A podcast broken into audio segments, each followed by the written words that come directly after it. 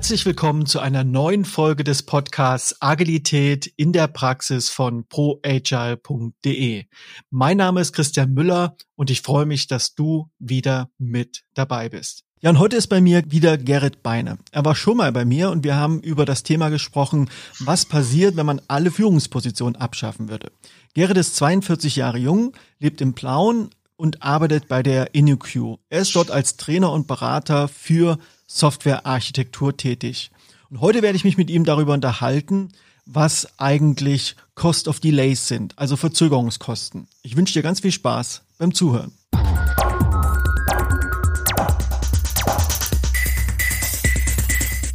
Ja, hallo Gerrit, schön, dass du wieder da bist. Grüß dich.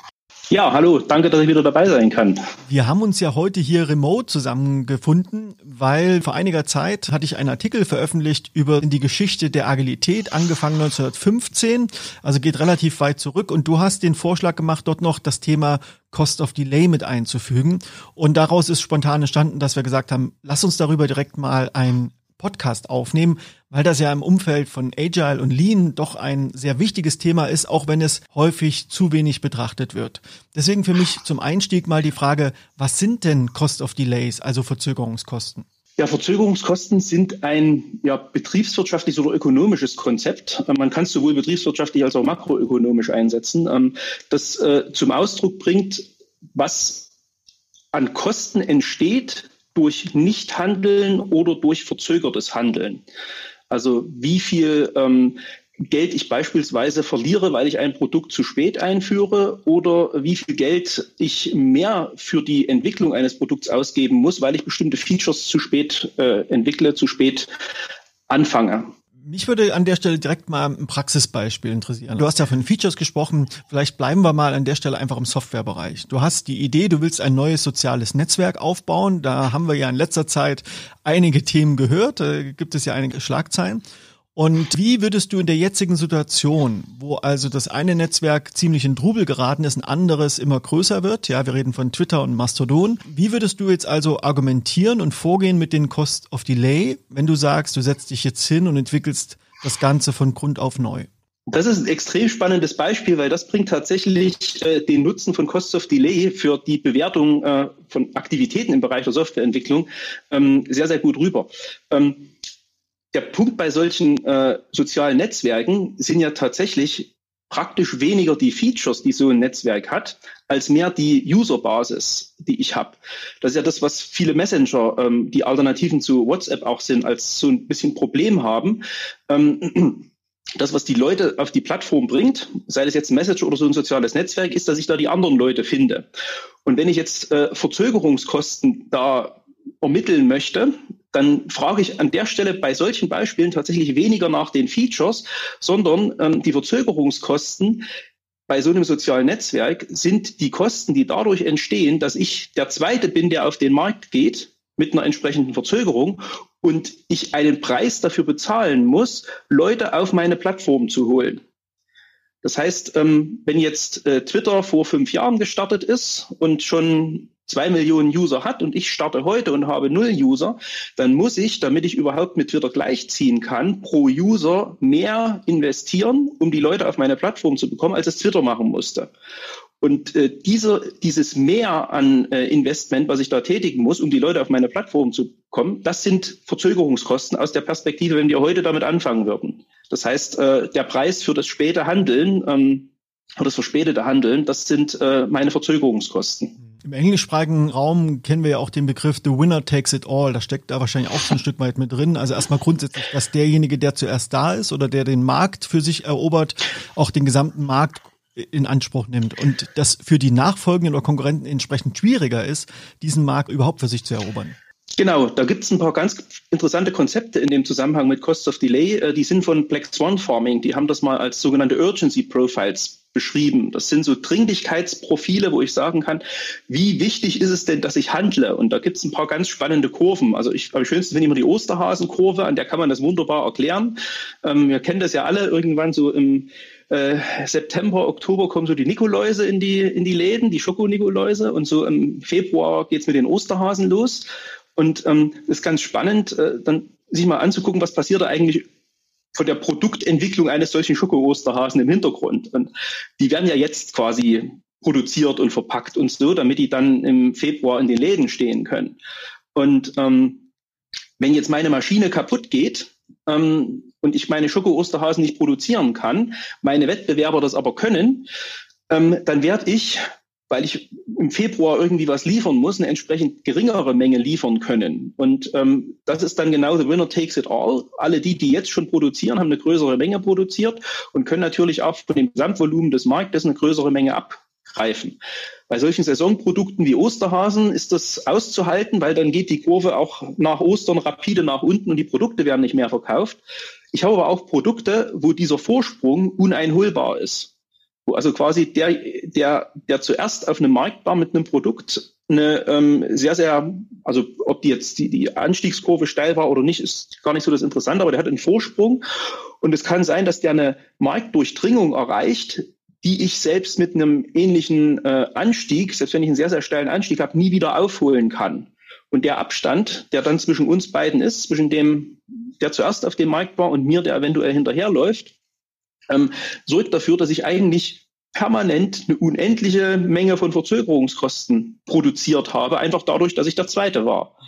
Und das ist natürlich eine äh, Herausforderung für alle, die digitale Produkte bauen äh, und Features bereitstellen, die ähm, Leute dazu motivieren, sich für ein bestimmtes Produkt zu entscheiden. Würdest du sagen, dass, wenn wir das Beispiel mal in der Automobilindustrie nehmen, dass Tesla, die ja den Markt sehr stark dominieren, wenn nicht sogar fast vollständig durchdrungen haben in, in bestimmten Segmenten, dass das ein Beispiel dafür ist, für jemanden, den man eigentlich nicht mehr einholen kann und Erweitern dazu, wir müssen uns ja vor Augen führen, vor Tesla war ja Nissan schon am Markt mit ihrem Leaf. Die haben aber bei Weitem nicht so viele Autos verkauft. Die waren nicht die ersten, aber die haben irgendwas anders gemacht und jetzt derjenige, der hinterherläuft oder am nächsten dran ist, scheint ja VW zu sein. Ja, ähm, also ich kann mit Verzögerungskosten nicht ausdrücken, ob irgendwas uneinholbar ist oder sowas. Es kann durchaus sein, das hat man in der Vergangenheit auch immer wieder erlebt, dass Unternehmen mit einem etablierten Produkt am Markt waren und von dem Wettbewerber trotzdem verdrängt worden sind. Ne? Wir brauchen bloß an Nokia denken.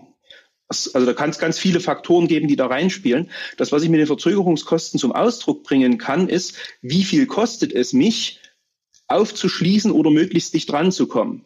Das ist das, was ich eigentlich mit diesen Verzögerungskosten ja, verargumentieren kann.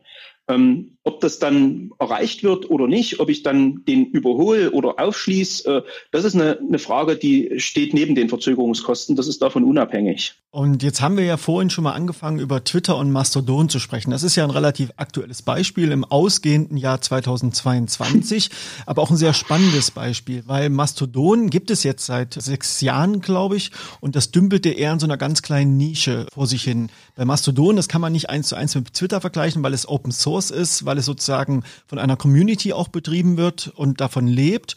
Und äh, Twitter ist ein kommerzielles Unternehmen, zwar nicht kommerziell erfolgreich, aber es ist ein kommerzielles Unternehmen. Und jetzt ist ja was passiert, dass ohne das Zutun von Mastodon aber plötzlich deren Nutzerzahlen explodieren. Wie würdest du das einordnen oder gibt es da überhaupt eine Möglichkeit, das da in Verbindung zu bringen? Nee, also das sowas würde ich tatsächlich nicht mit Verzögerungskosten, ähm, also von, vom Ursprung her in Verbindung bringen. Das sind einfach Marktereignisse, die können passieren. Und ähm, also was interessant ist in Bezug auf Verzögerungskosten, ist jetzt die Reaktionsgeschwindigkeit dieser Mastodon-Community. Das heißt, ähm, was jetzt passieren könnte, ist, ähm, wenn die Mastodon-Community, das war ja auch zum Teil zu beobachten, dass äh, einige Server so ein bisschen äh, zu tun hatten, mit der neuen Last klarzukommen. Ähm, da das Netzwerk aber dezentral organisiert ist, können spontan überall neue Instanzen aus dem Boden ähm, entstehen und im Prinzip diese Last besser verteilt werden. Ähm, das wäre was, das könnte man jetzt mit Cost of Delay ähm, in Verbindung bringen, dass ich sage, ähm, die Reaktionsfähigkeit lässt sich eigentlich mit Verzögerungskosten ausdrücken. Wobei jetzt bei Mastodon halt niemand dahinter steht, der sagt, ich will jetzt äh, monetär irgendeinen Gewinn daraus ziehen, äh, dass da Leute auf den, auf den Plattformen sind. Aber was ich annehmen könnte, ist beispielsweise, dass die, eine theoretische Unfähigkeit der Community, die jetzt Gott sei Dank ja nicht gegeben ist, aber die ja denkbar wäre, ähm, auf diese Masse zu reagieren, die würde halt Verzögerungskosten produzieren und die Leute würden in irgendein anderes soziales Netzwerk abwandern jenseits von äh, Twitter und, und Mastodon, dann wäre vielleicht Facebook wieder angesagt oder was auch immer.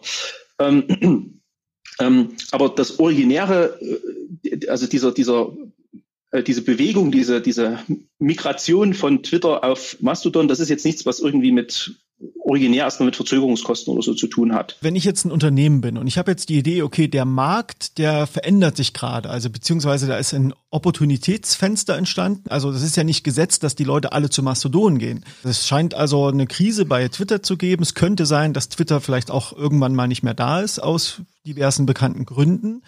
Und ich könnte mir jetzt überlegen, hey, ich meine, ein Unternehmen wie WhatsApp ist am Anfang von einem alleine geschrieben worden, dann war es ein Team von 20 Leuten, bis Facebook das für Milliarden gekauft hat. Äh, wenn ich jetzt ein kleines, smartes Team habe und ich setze mich zwei Wochen hin und arbeite da äh, relativ schnell durch und dann baue ich eine Alternative und bringe die raus. Mit was habe ich denn zu rechnen, wenn du das unter den Aspekt Cost of Delays betrachtest? Was muss ich jetzt konkret beachten, wenn ich diese Gunst der Stunde nutzen wollte? Das ist auch wieder eine interessante Frage. Ähm, und tatsächlich ist es so, also technologisch eine Plattform wie Twitter zu bauen, ist mittlerweile eigentlich gar nicht mehr das Anspruchsvolle.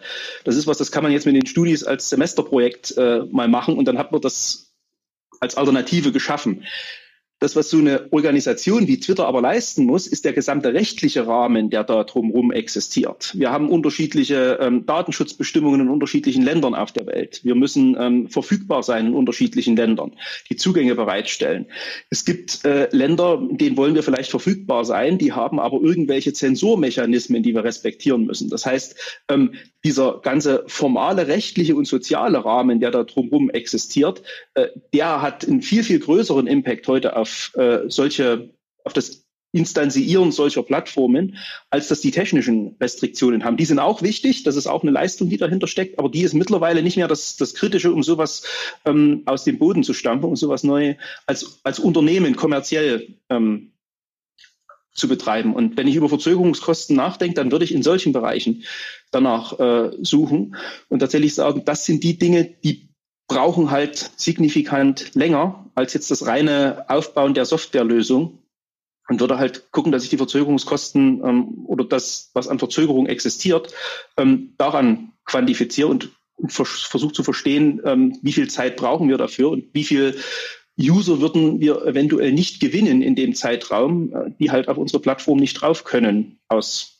rechtlichen Gründen beispielsweise. Gehen wir mal zu Mastodon, weil die betrifft das ja im Moment. Die wachsen massiv, die haben weit über eine Million neue Nutzer bekommen, immer noch wenig im Vergleich zu Twitter, aber die sind natürlich, das ist so eine Open Source Community, das heißt im Grunde genommen haben die keine Rechtsabteilung. Also das ganze Compliance-Thema muss ja dort irgendwie gelöst werden. Das heißt, die werden das Problem bekommen, die werden diese Probleme lösen müssen. Und wie ähm, spielt das jetzt hier in dem Fall eine Rolle bei denen? Also ich würde tatsächlich auf Mastodon gar nicht unter der Prämisse von Cost of Delay gucken. Eben aus den von dir genannten Gründen. Das ist ein Open Source Netzwerk und das ist eine Community.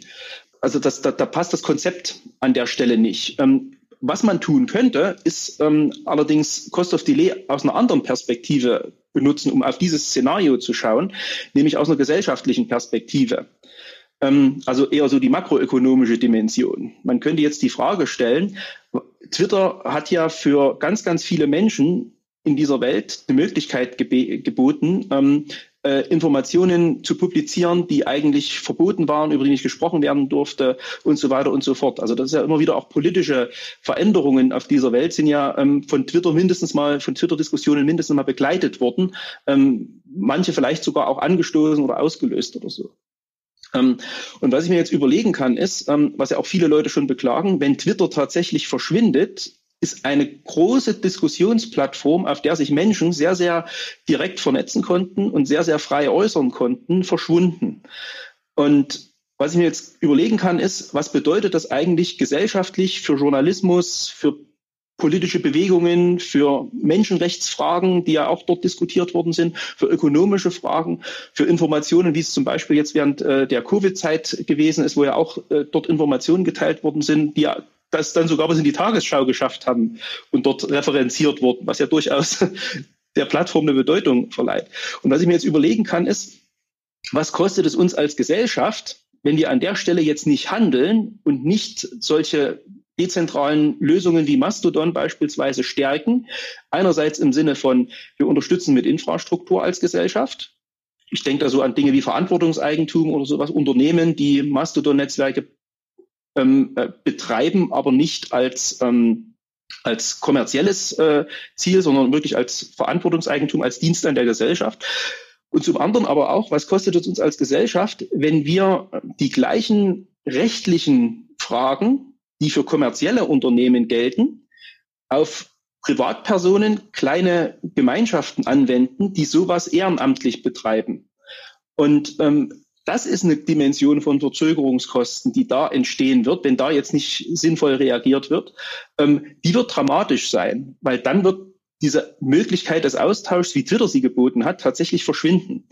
Und dann werden auch nicht Instagram oder äh, TikTok oder so mal eben in diese Bresche springen können, weil die Art und Weise, wie kommuniziert worden ist, auf Twitter ja schon äh, eine andere war als auf diesen auf diesen Plattformen. Das hätte ich Twitter ja auch nicht als Austauschplattform gehalten. Sie waren ja ökonomisch waren die, war das ja nicht sinnvoll, was die getrieben haben. Ne? Das muss man einfach so sagen.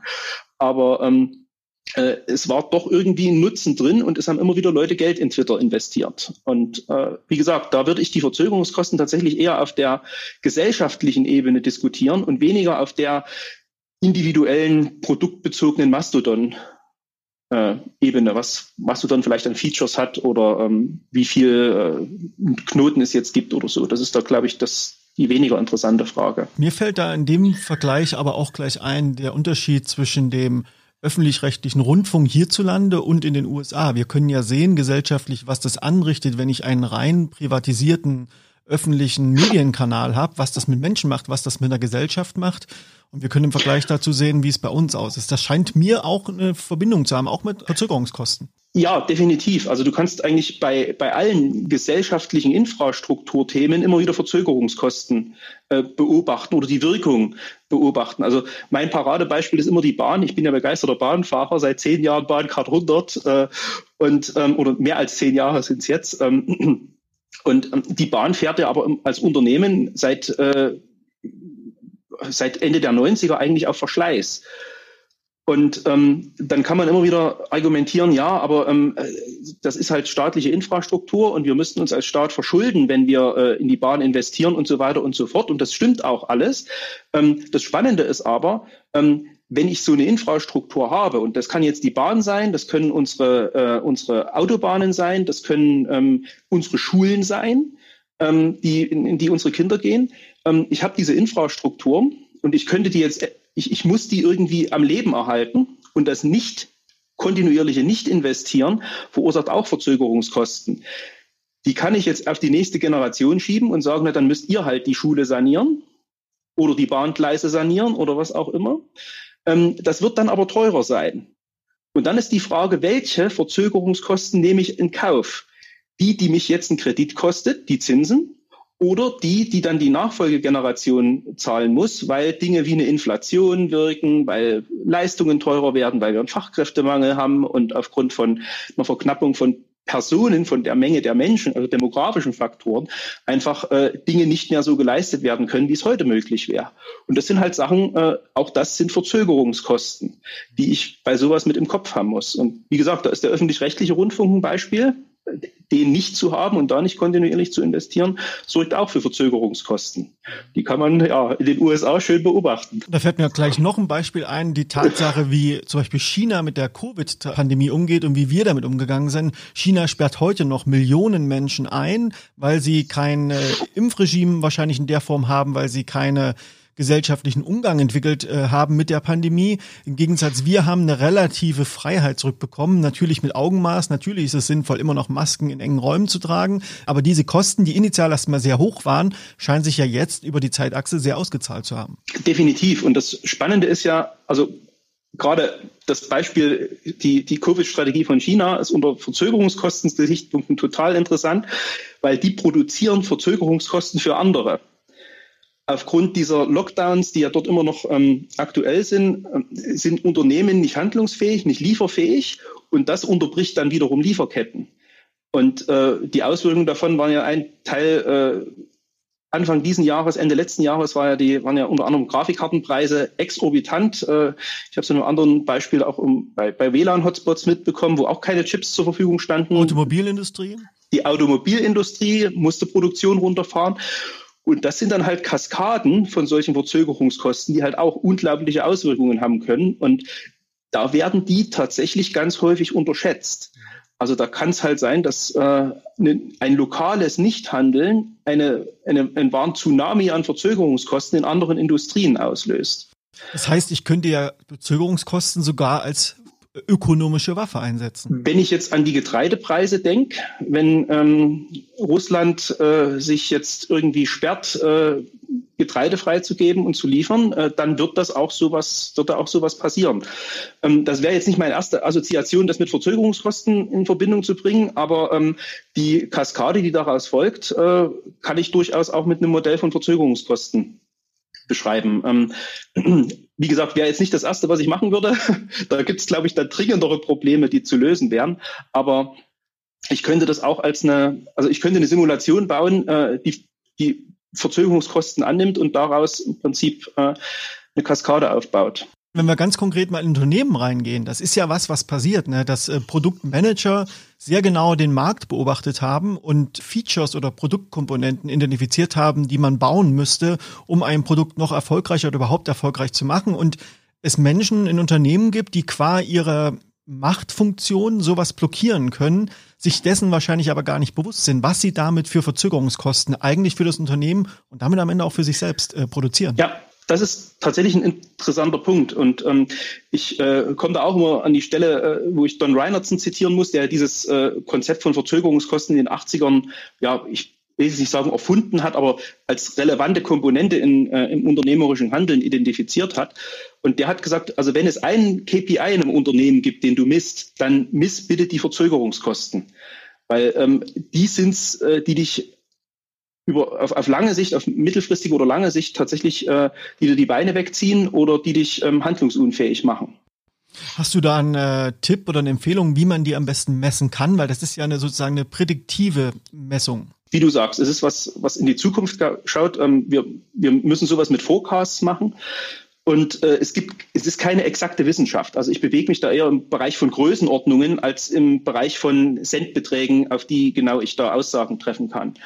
Ähm, was aber ganz gut funktioniert, äh, sind zwei Ansätze. Das eine ist ähm, von Douglas Hubbard, der dieses wunderbare Buch How to Measure Anything geschrieben hat, dass es einem erlaubt, auf Grundlage von bekanntem Wissen ähm, herzuleiten, was ist denn die, die wahrscheinliche Reichweite und der wahrscheinliche äh, Range, mir fällt jetzt das deutsche Wort gerade gar nicht ein, Bereich, ähm, in dem sich äh, Kosten bewegen werden, wenn wir bestimmte Dinge tun oder auch nicht tun.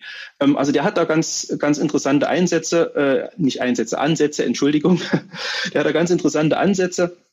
Ähm, wo er tatsächlich ganz, ganz häufig Enrico Fermi zitiert, äh, der ja für seine Schätzungen berühmt war. Der hat ja unglaublich geniale Ansätze gehabt, um Schätzungen zu machen. Und die hat ähm, Hubbard im Prinzip adaptiert, in statistische Modelle überführt und mit seinem How to Measure Anything beschrieben.